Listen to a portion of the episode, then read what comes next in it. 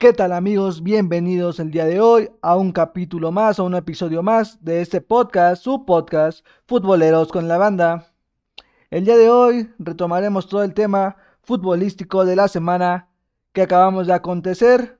Fútbol muy interesante en la poderosísima Liga MX que realmente es impredecible para los que le meten a las quinielas. Un torneo muy interesante que está sorprendiendo a todos con un partido de locos que tuvimos el día domingo. Ya tenemos los partidos para los cuartos de final de la Champions League. No le fue tan mal al Tecatito Corona, le toca al Chelsea y ahorita lo estaremos checando más adelante. La selección mexicana mayor juega esta semana contra el Similar de Gales y la preolímpica ya jugó dos partidos y ya tiene su pase asegurado a los Juegos Olímpicos. Veremos y tocaremos más detalle de estas selecciones. Además, hablaremos sobre la Liga MX femenil y sobre las principales ligas del fútbol europeo que ya están cerrando y están a punto de darnos a un campeón. Sin más por el momento, comenzamos.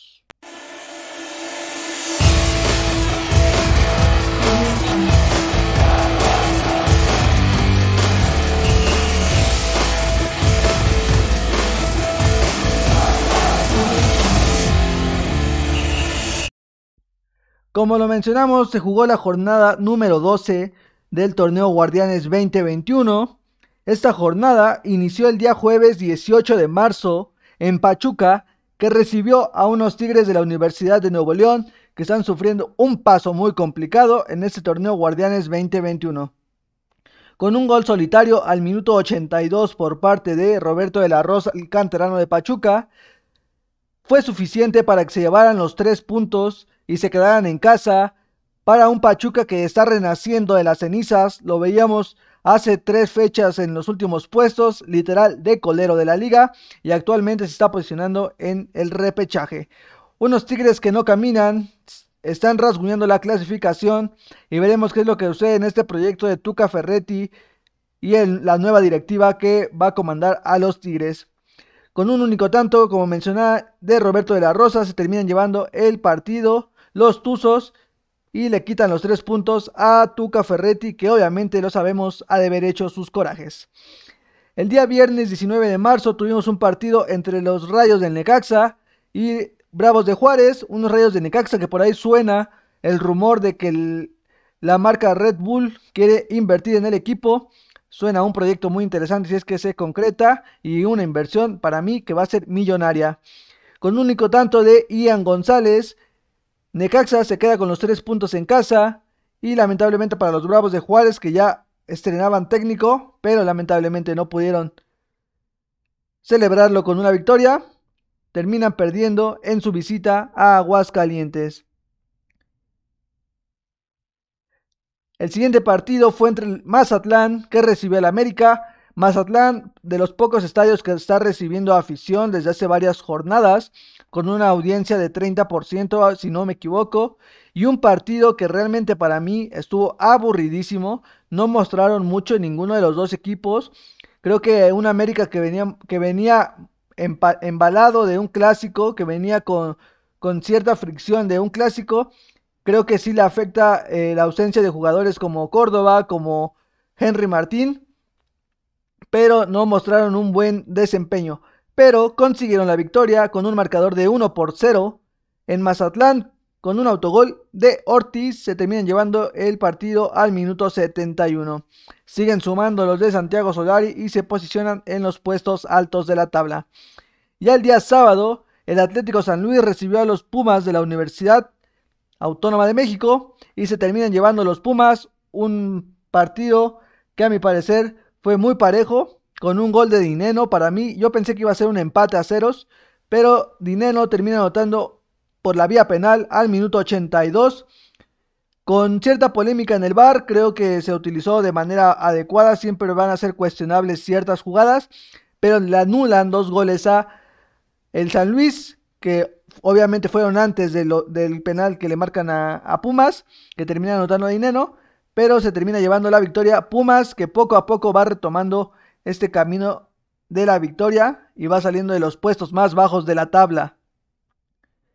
El día sábado, de igual manera, tuvimos un partido muy bueno, la verdad. Los dos venían de una racha muy buena. Un Cruz Azul que nadie lo detiene, que va directo y encaminado hacia el subcampeonato, porque no creo que consiga el título, lo sabemos.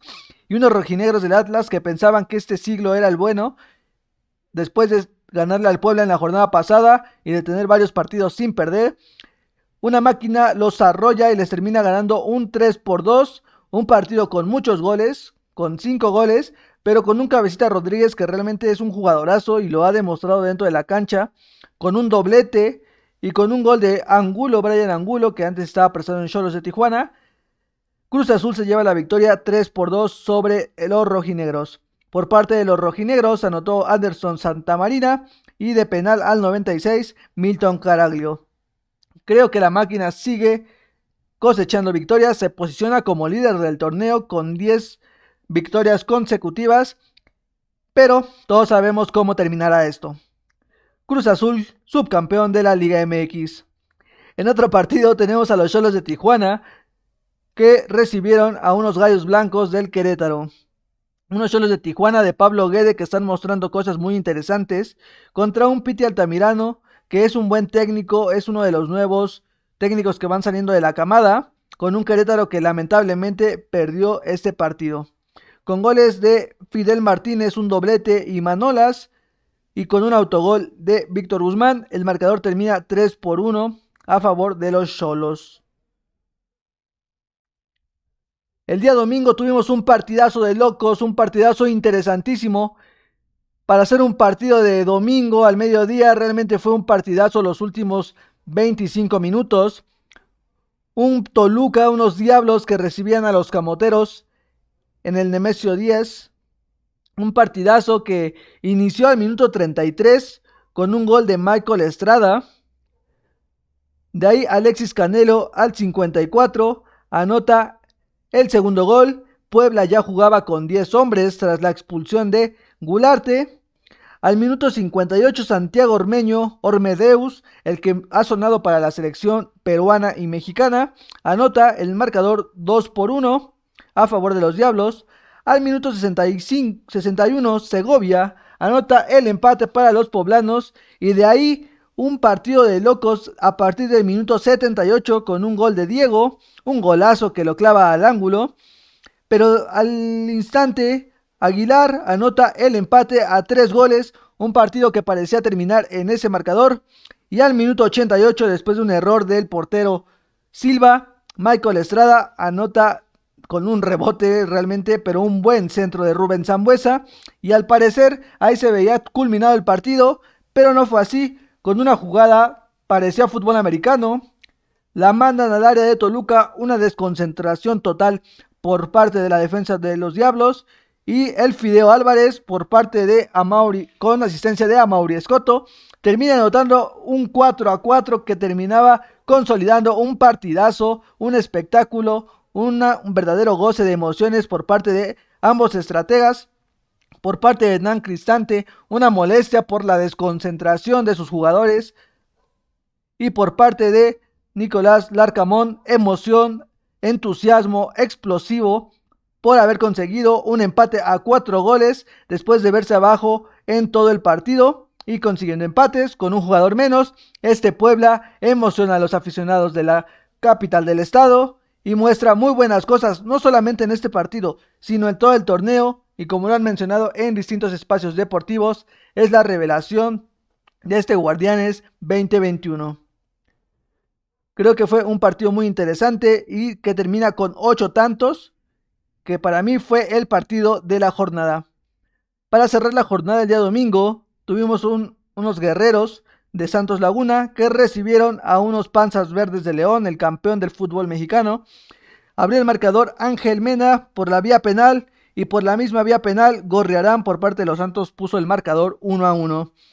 Al 54 Fernandito Navarro, un jugador muy bueno que lamentablemente no ha tenido esta llamada selección, termina llevándose los tres puntos para Guanajuato, para León Guanajuato y le quita la victoria a los Santos de Torreón. Queda un partido pendiente que se va a jugar el miércoles 21 de abril entre Rayados de Monterrey y las Chivas Rayadas del Guadalajara, debido a que Chivas tiene varios convocados a la selección preolímpica 6 para ser exactos, y decidieron postergar este partido. ¿Qué partidos tenemos para la jornada número 13 del Guardianes 2021? Tenemos un Puebla contra Mazatlán, que será un partido muy interesantísimo. Un Juárez contra Cruz Azul, que veremos qué sucede con el nuevo técnico de los Bravos y con un Cruz Azul que seguirá intentando conseguir la victoria. Unos rojinegros de Atlas que recibirán a los solos de Tijuana. América que recibirá en el Azteca a los Rayos del Necaxa. Monterrey que tendrá actividad nuevamente contra el Atlético San Luis. Pumas que recibirá a Pachuca. Chivas contra Santos. Querétaro contra los Tigres. Y para cerrar la jornada número 13, el León contra el Toluca. ¿Cómo va la tabla de goleo? La tabla de goleo y la tabla general hasta el momento. En primer lugar, tenemos a la máquina celeste del Cruz Azul, que ya aseguró su pase a la siguiente ronda con 30 puntos, 10 victorias y solamente 2 derrotas. En segundo lugar, tenemos al América con 28 puntos, 9 victorias, 1 empate y 2 derrotas. Santos Laguna en tercera posición con 21 puntos, Monterrey con 19, los mismos que Toluca, que lo posiciona en la quinta posición. El Atlas sorprendentemente en sexta posición, el Puebla en séptima posición, Cholos de Tijuana en la octava, León en la novena, Querétaro en la décima, Mazatlán en la onceava y Pachuca sorprendiendo, hace unas jornadas estaba en el fondo de la tabla y ahorita ya está dentro de la clasificación, está en la posición número 12. San Luis intentando meterse al repechaje en la 13, Tigres en la 14, Pumas el subcampeón en la 15, Chivas en la 16, Necaxa en la 17 y de sotanero los Bravos de Juárez. Actualmente, como líder de goleo, se encuentra Alexis Canelo superando a Funes Mori por un tanto. Alexis Canelo suma nueve, tantos, nueve dianas en este fútbol mexicano. Continuamos.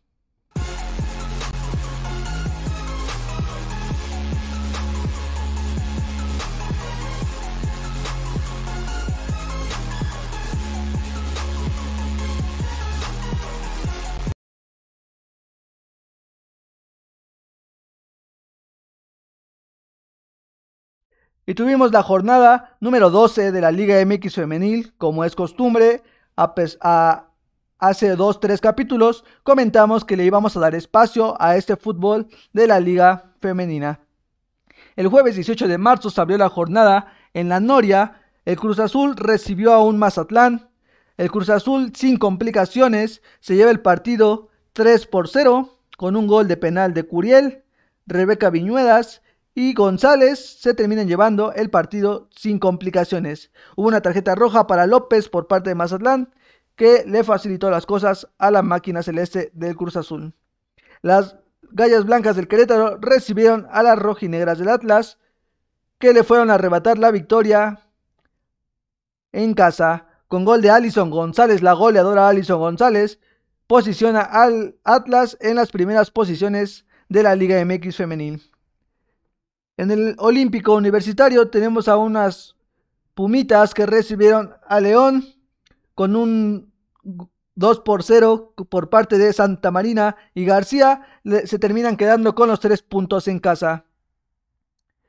Tuvimos un partido muy interesante, muy emocionante. Las Chivas Rayadas del Guadalajara contra las Franjitas del Puebla. Lamentablemente para las de casa, pierden 3 por 0 con un triplete, con un hack trick de Licha Cervantes, una jugadoraza que realmente demostró muy buenas cosas y le dio la victoria a su equipo. Un empate a dos goles entre el Atlético San Luis y el Santos Laguna por parte del Atlético San Luis, gol de Izaguirre y Urbieta por parte de Santos, Cintia Pedraza, Peraza anota un doblete. El Toluca empata uno, contra uno contra el Necaxa. Reparten puntos con gol de Martínez y Hernández, respectivamente Toluca y de Necaxa. Terminan dividiendo puntos. Quedan tres partidos de esta jornada. Pachuca recibiendo a, las Águilas del la América. Tigres recibiendo al Mazatlán. Y Tijuana recibiendo a Monterrey. ¿Cómo va la clasificación en este torneo tan interesante? Tenemos en primera posición a los rojinegros del Atlas. Sabemos que los Tigres tienen aún un partido pendiente que se encuentran en la segunda posición. En tercera posición tenemos a las Chivas, en cuarta posición a, los, a las Pumas, en, quinta a las Rayas de Monterrey, en sexta al Cruz Azul, en séptima a Pachuca y en octava a Toluca. Novena está rasguñando el América. En la Liga Femenil, como sabemos, solamente clasifican los ocho primeros. Continuamos.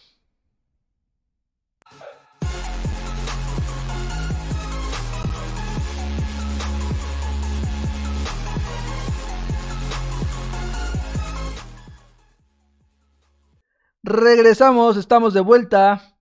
Y se dio, se dio los sorteos de la Champions, se, se, jugó, se sorteó, por así decirlo. Recordemos que se jugaron los partidos de vuelta para empezar, obviamente. Se jugaron los partidos de vuelta, obviamente sabemos que jugó el Real Madrid el día martes, que jugó el, el City, perdón, que jugó el Bayern de Múnich y que jugó el Chelsea, que fueron los clasificados. ¿Cómo quedaron estos partidos antes de tocar el tema del sorteo de la Champions League?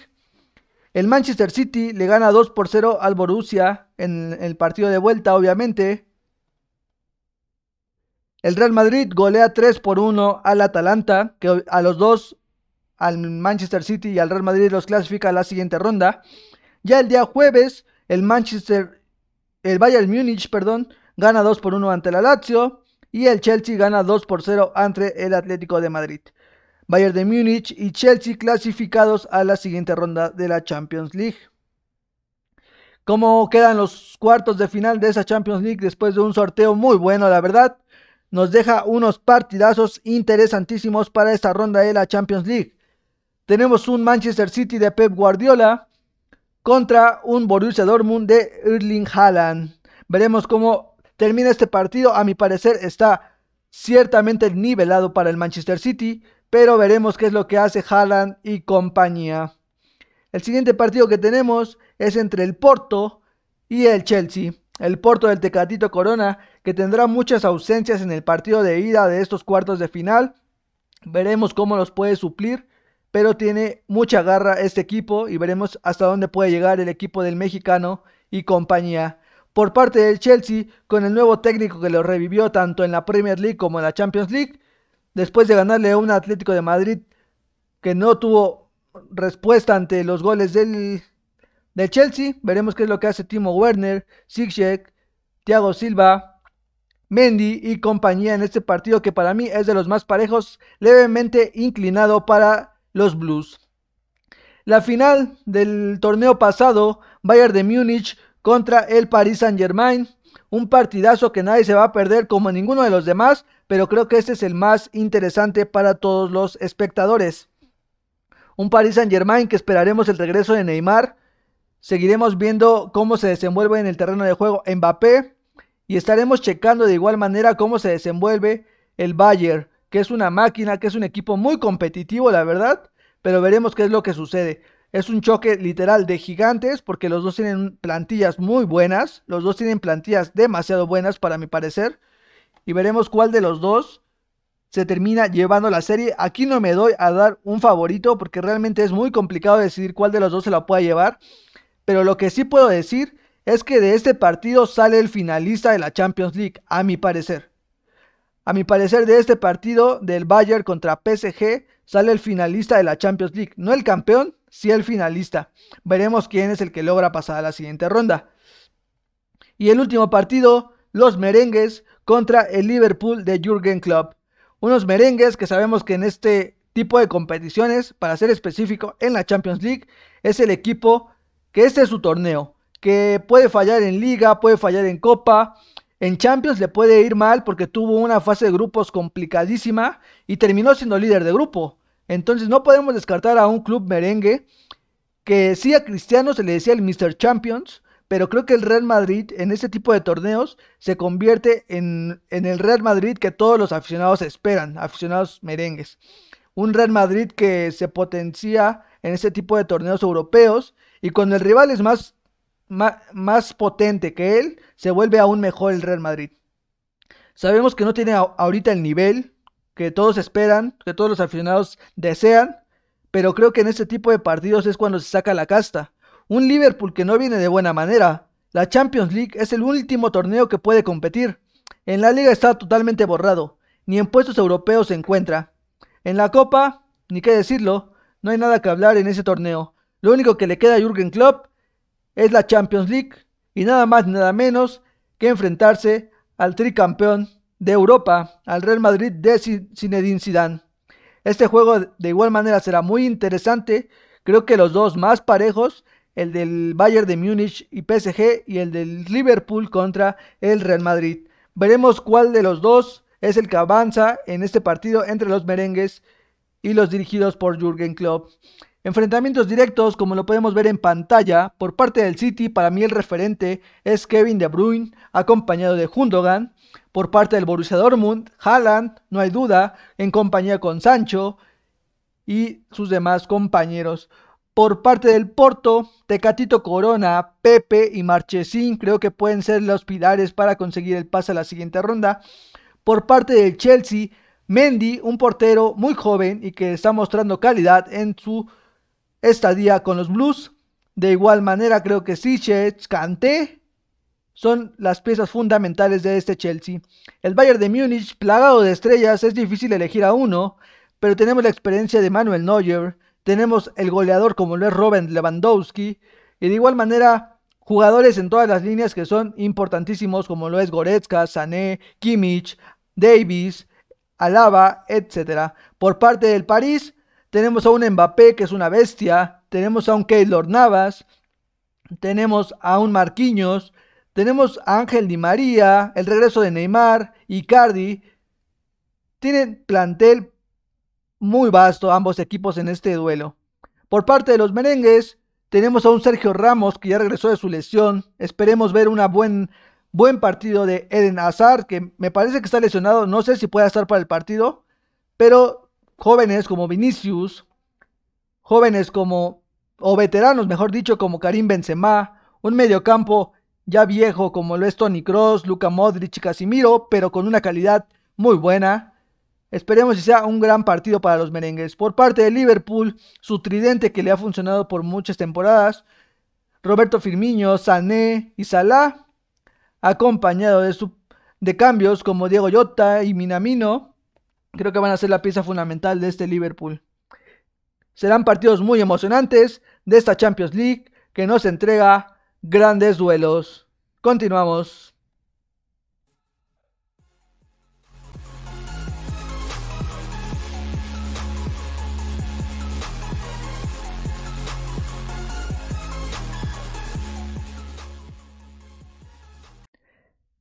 Y retomamos ahora el tema de la Europa League. Tuvimos la Europa League. Igualmente el sorteo, el sorteo de los cuartos de final de ese torneo de Europa.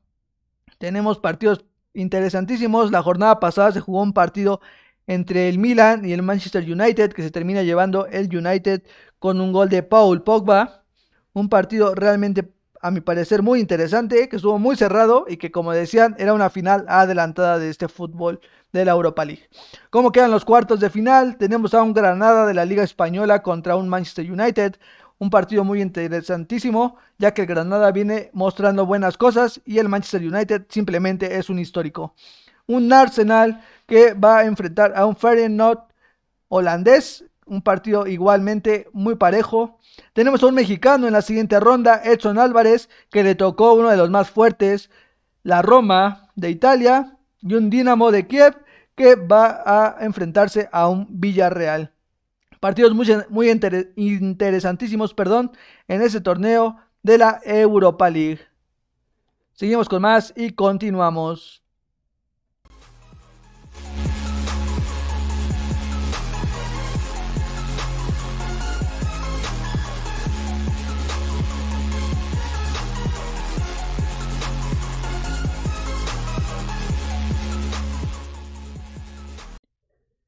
Tenemos partidos de la selección, de la selección mexicana mayor, así como la selección sub-23 que está en el preolímpico de CONCACAF, intentando, bueno, mejor dicho, consiguiendo hasta la fecha su pase a los Juegos Olímpicos. Una selección, hablaremos primero de la selección mayor. La selección mayor tiene partidos amistosos. Tiene partidos amistosos esa semana El sábado enfrenta a Gales y después enfrenta a Costa Rica. Una selección mayor que los nombres como tal ya los conocemos, no son no hubo ninguna sorpresa. Bueno, sí hubo sorpresas, pero la base como tal ya es un equipo consolidado por parte del Tata Martino. Mencionaremos algunos de los nombres que fueron convocados para esta gira europea. En la portería tenemos a Hugo González, portero de los Rayados del Monterrey, Guillermo Ochoa, portero del América, Jonathan Orozco y Alfredo Talavera, cuatro porteros convocados. Para mí, un desperdicio porque ni va a ocupar todos. O ya veremos, espero y, si los ocupe medio tiempo, aunque sea cada quien. Exxon Álvarez que está teniendo un temporadón en Europa. Néstor Araujo, que calladito de igual manera sigue jugando todos los minutos. Arteaga, un jugador que se merece esta llamada selección siendo titularísimo en Bélgica. Gallardo, de igual manera titular y constante en las convocatorias del Tata Martino. César Montes, un joven central de los Reyes del Monterrey. Héctor Moreno, con poca actividad, pero simplemente sigue siendo uno de los pilares de la central. El Chaca Rodríguez, constante de igual manera en los llamados de el Tata Martino. Luis Romo, que está teniendo un temporadón con Cruz Azul, que juega de central o juega de contención. Carlos Salcedo, que de igual manera tiene calidad. Lamentablemente los Tigres están por un bache muy complicado, una crisis, pero de igual manera lo están aquí llamando a la selección. Jorge Sánchez, que aprovechando el buen paso que tienen las Águilas de la América, es convocado para esta gira europea. Jonathan Dos Santos, este me sorprende, me sorprende porque no está teniendo actividad la MLS, pero está siendo convocado, apadrinado. Pero bueno, Andrés Guardado, titularísimo en el Betis, experimentado, ya grande, claro que sí, pero es una base primordial en el medio campo del Tata Martino. Eric Gutiérrez, que poco a poco tiene minutos en el PSB y vuelve a ser contemplado para la selección mexicana. Héctor Herrera, mmm, cuestionable, no ha tenido actividad, tiene problemas familiares muy delicados.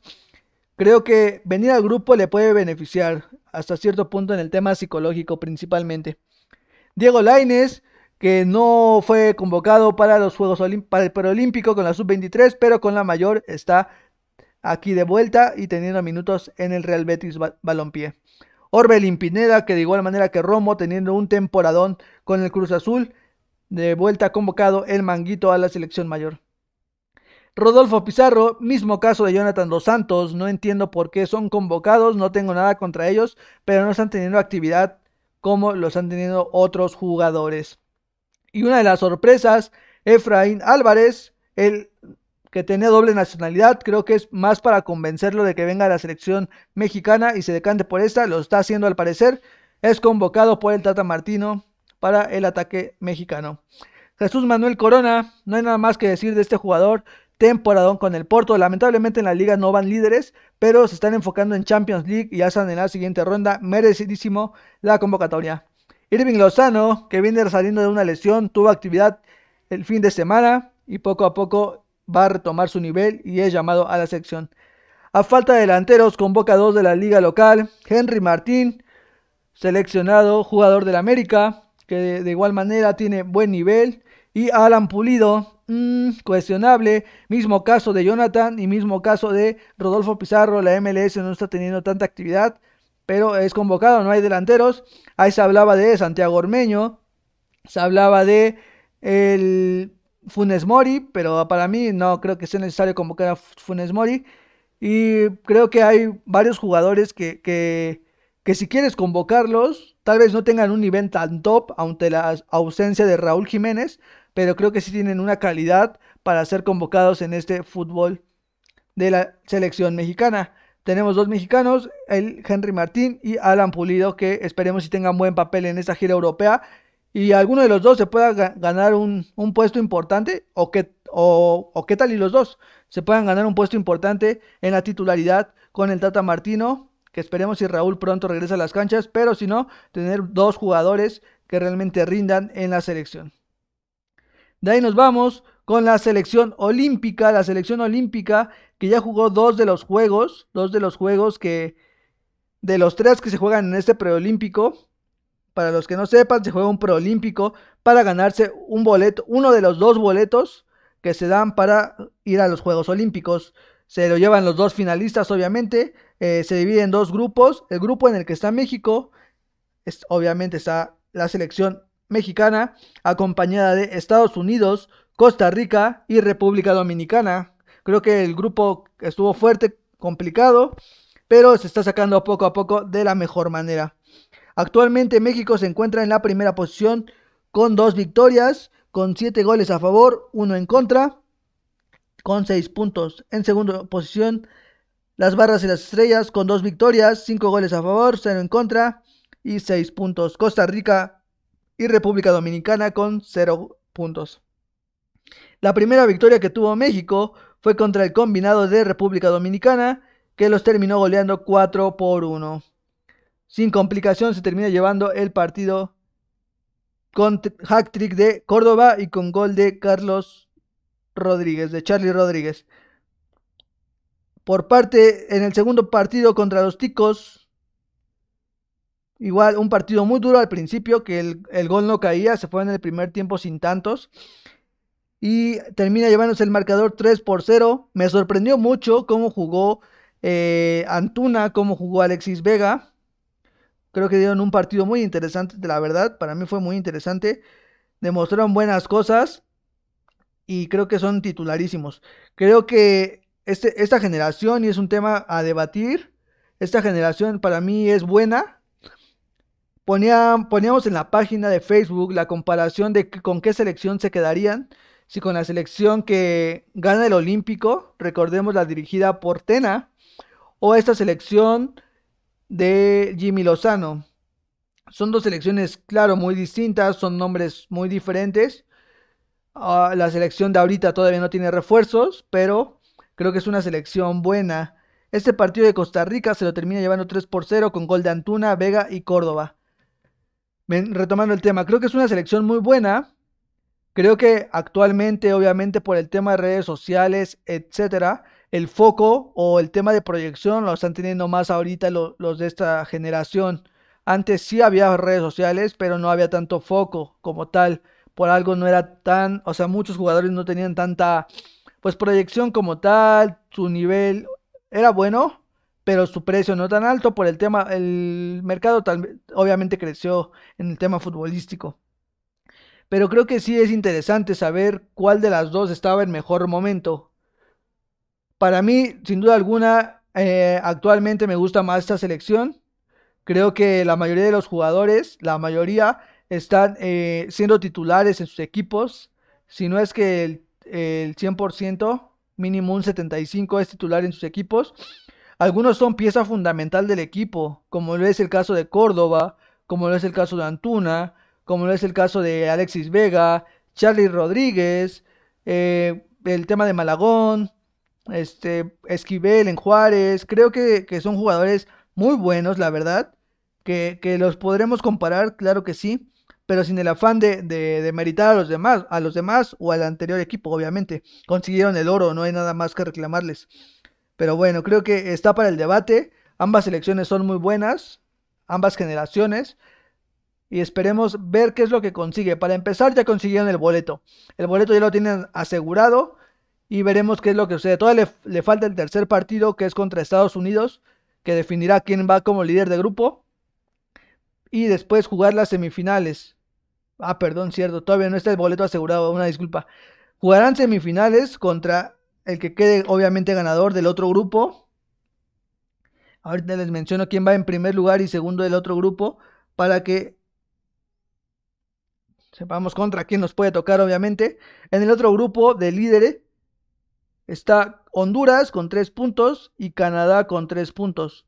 El día de hoy se juega la segunda jornada de este grupo y veremos quiénes son los que se, posicionan en las primeras en los primeros puestos, perdón, y se terminen llevando este, este partido. Veremos qué es lo que sucede.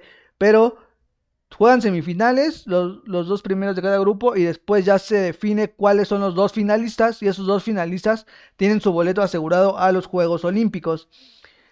Creo que no va a tener complicación, creo que los, los rivales fuertes ya los enfrentó en grupo, que fueron Estados Unidos y Costa Rica. Creo que Canadá puede mostrar buenas cosas, creo que va a ser, puede que sea el rival más fuerte del otro grupo, pero sin duda alguna con la generación que tiene México va a ser fácil o o relativamente menos complicado el pasar a la final y posiblemente hasta conseguir el campeonato.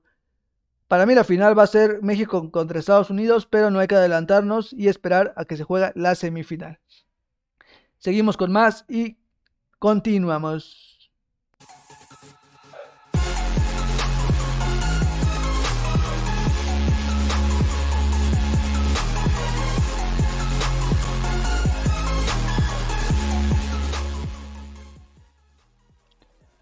Seguimos, seguimos con las ligas europeas de todo el mundo, de todo el continente europeo.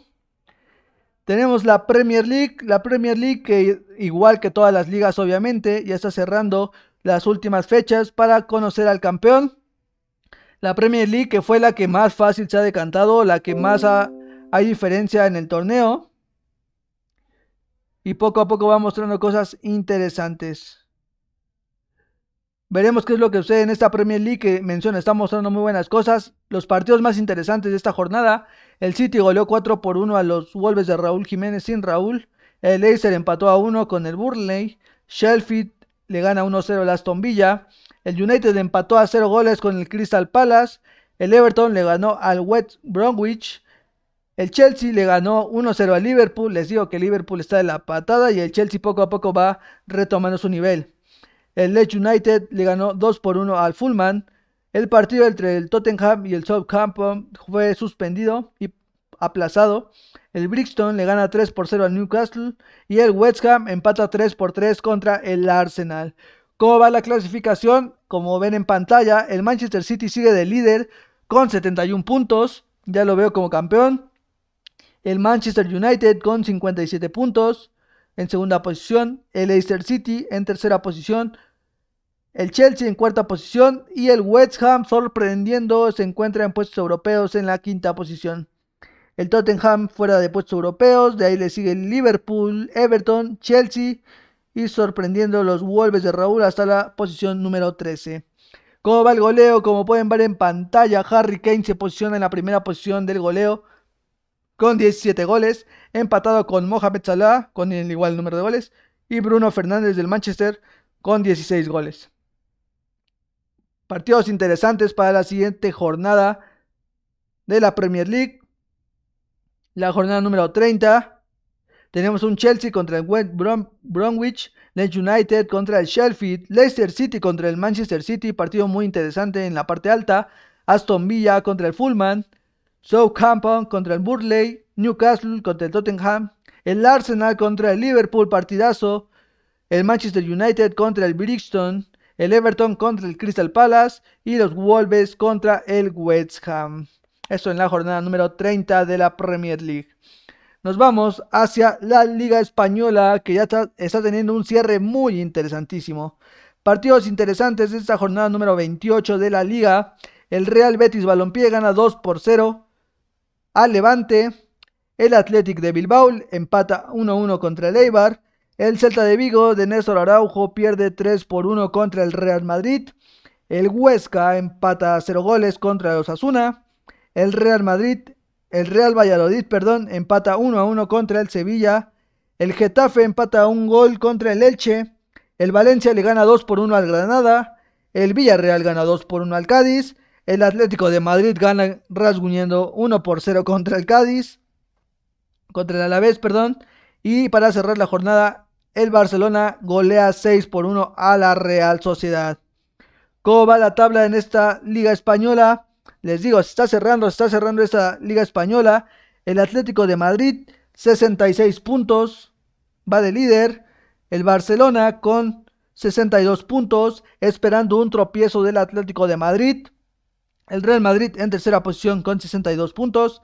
El Sevilla en la cuarta posición con 55. La Real Sociedad en la quinta posición con 45, al igual que el Betis que está en la sexta posición con 45 puntos. Son los que están en puestos europeos y veremos qué es lo que sucede en este cierre de la Liga Española. Está todo en las manos del Atlético de Madrid. Si el Atlético de Madrid no deja ir partidos, no deja ir puntos, principalmente no pierde, creo que va a ser, todavía tiene el chance como tal de empatar un juego, o sea, todavía puede empatar uno y de ahí no puede perder nada. Si pierde un juego le abre la puerta totalmente al Barcelona que es su más cercano seguidor. Partidos interesantes e importantísimos para la jornada número 29 de la Liga Española. El Levante recibe al Huesca, el Granada recibe al Villarreal, el Eibar recibe al Real Madrid, el Osasuna se enfrenta al Getafe, el Alavés recibe al Celta, el Elche va a recibir al Real Betis Balompié, el Cádiz va contra el Valencia, el Sevilla va contra el Atlético de Madrid, partidazo que estarán viendo los aficionados del Barcelona, al igual que del Atlético de Madrid. El Barcelona recibe al Real Valladolid en el Camp Nou. Y para cerrar la jornada, la Real Sociedad recibe al Athletic de Bilbao. ¿Cómo va la tabla de goleo en esta liga española? Lionel Messi se posiciona en la primera posición con 23 goles y su más cercano perseguidor es Luis Suárez, su ex compañero con 19 goles. En tercera posición, Karim Benzema con 17 dianas. De ahí nos vamos a la Bundesliga, que el Bayern de Múnich se empieza a despegar de a poquito de los que lo persiguen.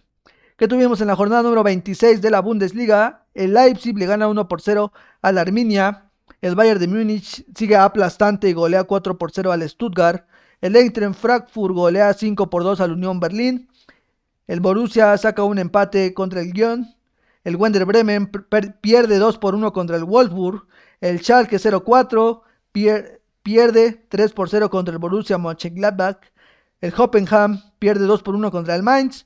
El Hertha Berlín golea 3 por 0 al Bayern Leverkusen. El Facebook gana 2 por 0 ante el Augsburg. ¿Cómo va la tabla de posiciones? Como mencioné hace rato, el Bayern de Múnich se empieza a despegar de su perseguidor. Con 61 puntos, el Bayern de Múnich se encuentra como líder, de gol, líder en la tabla general. En segunda posición se encuentra el Leipzig con 57 puntos, 4 puntos por debajo del Bayern. En tercera posición, el Wolfsburg. En cuarta posición, el Frankfurt. En quinta posición, el Borussia Dortmund. Y en sexta posición, el Bayern Leverkusen. Estos seis en puestos europeos. Veremos qué es, cómo va el tema del goleo. Es bestial lo que está haciendo Robert Lewandowski. 35 tantos en, en primera posición. En segunda posición, Haaland con 21 goles del Borussia Dortmund. Y en tercera posición, Andrés Silva del en Frankfurt. Bestial, bestial lo que está haciendo Robert Lewandowski, la, la, verdad. No quedan dudas de eso. ¿Qué partidos tenemos para la jornada número 27? Tenemos el Augsburg que va a recibir al Hoppenham. El Leverkusen se enfrenta al Schalke 04. El Borussia Dortmund va contra el Eintracht Frankfurt. El Mainz va contra el Arminia. Wolfsburg contra el Lyon. Leipzig contra Bayern de Múnich, partidazo en la cima. Aquí se define el campeón y lo mencioné hace varios capítulos. 3 de abril, 10 de la mañana. Leipzig recibe en casa al Bayern de Múnich. Aquí sabemos quién es el campeón, no hay duda alguna. Tenemos al Borussia Dortmund, el Borussia Mönchengladbach, perdón, contra el Freiburg, el Stuttgart contra el Werder Bremen y el Union Berlin contra el Hertha Berlin. Interesantísimo el cierre en la Bundesliga. Nos vamos a la Serie A, a la Serie Italiana. Partidos interesantísimos que tuvimos esta jornada número 28 de la Serie A. Abrió la jornada el Parma, que perdió 2 por 1 contra el Genoa. El Cutrone perdió en un partidazo contra el Bologna 3 a 2. Spezia le gana 2 por 1 al Caligari. El Inter, partido aplazado. El Ellas Verona pierde 2 por 0 contra el Atalanta. La Juventus de Turín pierde 1 por 0 contra el Benevento. El Unidense pierde 1 por 0 contra la Lazio. La Sampdoria le gana 1 por 0 al Torino. El Milan saca la victoria 3 por 2 contra la Fiorentina. Y el, Inter, y el Napoli perdón, gana 2 por 0 contra la Roma. ¿Cómo va la tabla de posiciones en la Serie A? El Inter de Milán en primera posición con 65 puntos y un partido pendiente. El Milan, su más cercano perseguidor en segunda posición con 59 puntos. El Atalanta en tercera posición con 55, al igual que la Juventus en cuarta posición. El Napoli en la quinta posición con 53 puntos y la Roma con 50 puntos en la sexta posición, rasguñando puestos europeos. ¿Qué partidos tenemos interesantísimos para la jornada número 29 de la Serie A? El Milan recibe a la Sampadoria. El Napoli recibe a Cutrone. El Genoa se enfrenta a la Fiorentina. El Benevento que le sacó la victoria de la Juve contra el Parma. Sassuolo va a enfrentarse contra la Roma. El Lazio va a visitar Spezia. Atalanta contra Unidense. Caligari contra el Ellas Verona. Torino contra la Juventus de Turín. Bologna contra el Inter de Milán. ¿Cómo va el goleo en esta Serie A? Tenemos al comandante Cristiano Ronaldo con 23 tantos. Lo posiciona como el goleador número uno de la liga italiana. En segundo lugar, tenemos a Robert, Romero Lukaku del Inter de Milán con 19 goles. Y en tercera posición a Luis Muriel con 16 tantos. interesante el cierre de las ligas europeas. Veremos qué es lo que sucede en este torneo, en estos torneos tan emocionantes. Principalmente, creo que los más cerrados son la Bundesliga y la Liga Española. Veremos quiénes son los campeones. Actualmente tenemos a los líderes City, Atlético, Bayern de Múnich e Inter. Continuamos.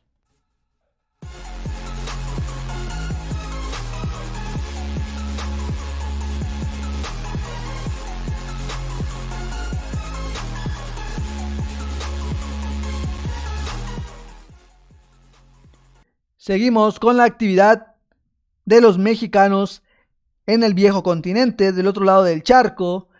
Hubo más actividad de mexicanos, algunos regresaron a, pisar las canchas del fútbol europeo. Empezaremos con el equipo bético, con el equipo de Diego Laines y de Andrés Guardado, que tuvieron una victoria 2 por 0 contra el Levante. Andrés Guardado jugó los 90 minutos y Diego Laines fue titular, al igual que Guardado, y salió de cambio al minuto 66. Con gol de Fekir y Juanmi se termina llevando la victoria los béticos. Interesantísimo que los dos mexicanos sigan teniendo actividad en el viejo continente. De ahí nos vamos con el Porto, con el Porto de el Tecatito Corona. El mexicano tuvo actividad en la liga portuguesa tuvo actividad en la liga portuguesa. El mexicano sigue teniendo minutos, obviamente es una pieza fundamental en su equipo. Su equipo se llevó la victoria 2 por 1 contra el Portimonense. El mexicano, como sabemos, tuvo actividad, no para de tener actividad y ese es el jugador con más partidos de la actual plantilla del Porto. De ahí nos vamos con el mexicano Eric Gutiérrez, su equipo, el PSV Eindhoven, tuvo actividad, pero perdieron 2 por 0 contra el AZ Almar. Lamentablemente para el mexicano, Eric Gutiérrez fue convocado, pero no tuvo minutos en el partido que termina perdiendo 2 por 0 contra el AZ Almar.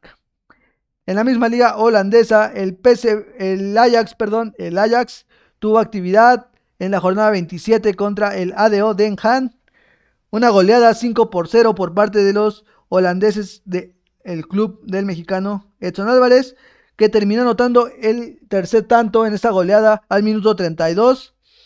Como lo sabemos, jugó 54 minutos y 54 minutos le bastaron para anotar un tanto en la victoria aplastante 5 por 0 del Ajax en la liga holandesa. De ahí tenemos actividad del mexicano Arteaga, recientemente convocado a la selección mayor. Qué bueno que siga teniendo actividad de este mexicano que está mostrando muy buenas cosas. Actividad del Genk 2 por 2 contra el Stardust de Lieja, ex equipo de eh, Guillermo Ochoa. Titularazo, titularazo Arteaga, 90 minutazos en este partido de la Liga Belga. Nos vamos contra un equipo que tiene un nombre rarísimo del mexicano Gobea, el mexicano Ismael Gobea, que tiene actividad el 5 de abril. Hasta el 5 de abril se reanuda la actividad y, y visitan al CAS Eupen. De ahí tenemos a Néstor Araujo con el Celta de Vigo, que como sabemos ha sido de las más constantes, la verdad. Para mí es de los, de los que debe ser titularazo en la selección mexicana. Y veremos qué es lo que sucede, ¿no? Pero tuvo actividad el mexicano en una derrota que tuvo el Celta contra el Real Madrid, partido complicadísimo, jugó los 90 minutos el equipo dirigido por Chacho Caudet, que puso en la central a Néstor Araujo y le dio la confianza de jugar los 90 minutos. Lamentablemente para él, pierden el partido 3 por 1 contra un imponente, la verdad, Real Madrid que los goleó. El Napoli, Chucky Lozano, el Chucky Lozano regresó a las canchas. Irving Lozano entró al minuto 73 en la victoria 2 por 0 contra la Roma. El partido ya estaba resuelto de cierta manera con un marcador de 2 por 0, con doblete de Mertens, pero el mexicano poco a poco va regresando a la actividad en el fútbol europeo. Continuamos.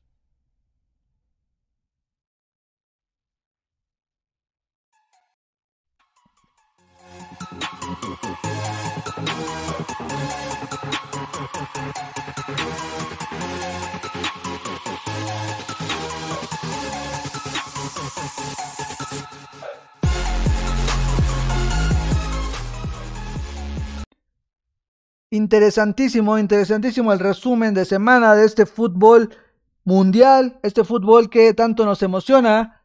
Hacemos un resumen muy breve. Liga MX femenil actualmente está en primer lugar el Atlas con un Aliso González que está demostrando una calidad muy imponente. Tigres tiene partido pendiente y se puede posicionar en la primera posición. En la Liga MX partidazo en el Nemesio Díaz 4 por 4 Puebla contra Toluca, un partido de locos. Actualmente Cruz Azul sigue aplastante y se posiciona como líder del campeonato. El actual goleador de la Liga MX es Alexis Canelo. Champions League, tenemos sorteo, tenemos cuartos de final. Veremos cuál de los partidos es el más emocionante. City, Borussia Dortmund, Porto, Chelsea, Bayern de Múnich contra PSG, Real Madrid contra Liverpool. Igual la Europa League ya se hizo el sorteo, ya tenemos los cuartos. Veremos cuáles son los equipos que avanzan.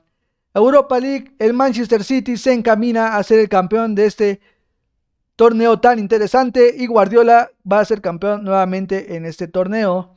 La liga, el Atlético de Madrid tiene todo en sus manos para llevarse la liga, ya está fuera de Champions y lo que le queda es conseguir el título de liga. Un tropiezo le puede costar el campeonato. La Bundesliga, 3 de abril, en la siguiente jornada se enfrenta el primero y el segundo que puede definir al campeón. Si gana el Leipzig, se aprieta más la liga. Si gana el Borussia Dortmund, para mí es campeón de la liga alemana. En la Serie A, el Inter de Milán se empieza a despegar de a poco del Milan, que es su más cercano perseguidor. Goleadores de las ligas europeas, en la Premier League, Harry Kane se posiciona en primera posición, Messi en la Liga Española, Robert Lewandowski en la alemana, y Cristiano Ronaldo en la Serie A. Muchas gracias por escucharnos. Les pedimos seguirnos en nuestras redes sociales, Instagram, Facebook, YouTube y escucharnos en el podcast de Spotify Futboleros con la Banda. Muchas gracias, 17 capítulos sin parar y seguimos. Hasta la próxima.